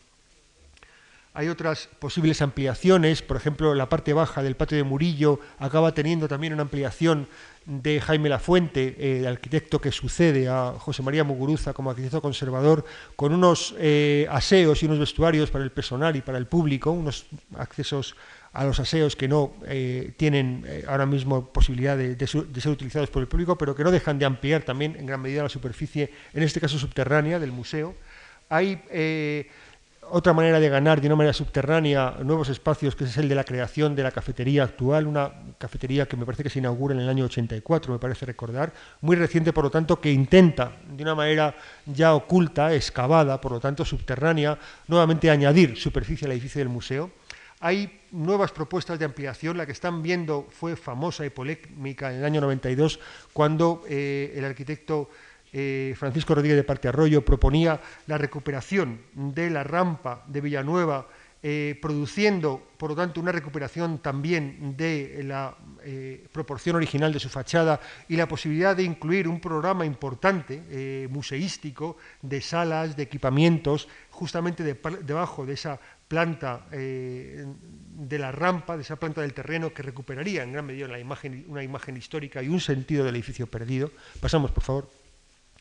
y finalmente por llegar al punto actual en el que las cosas se encuentran. Como todos saben, se está cometiendo la reforma de las cubiertas para recuperar lo que sería la mm, volumetría original y el material original de plomo que tuvieron las cubiertas de Villanueva y para dar un tratamiento muy uniforme a las ampliaciones entendidas ahora, no tanto en la secuencia temporal en la que se han producido, cuanto en la unidad eh, que puedan llegar a alcanzar, entendidas como, como, un, como un único añadido al edificio original y que desde luego clarifica sobre las cubiertas lo que es el caos incluso de materiales y de encuentros en el que se encuentran eh, en los dos casos las, eh, en, los, dos, puntos de vista, quiero decir, los, eh, las cubiertas actuales y en el caso eh, en el que después de las obras que se están produciendo ahora mismo acabarán estando en su momento final cuando las obras culminen y en gran medida también recuperen como espacios de exposición, casi con 4.000 metros cuadrados posibles de espacio útil para la exposición,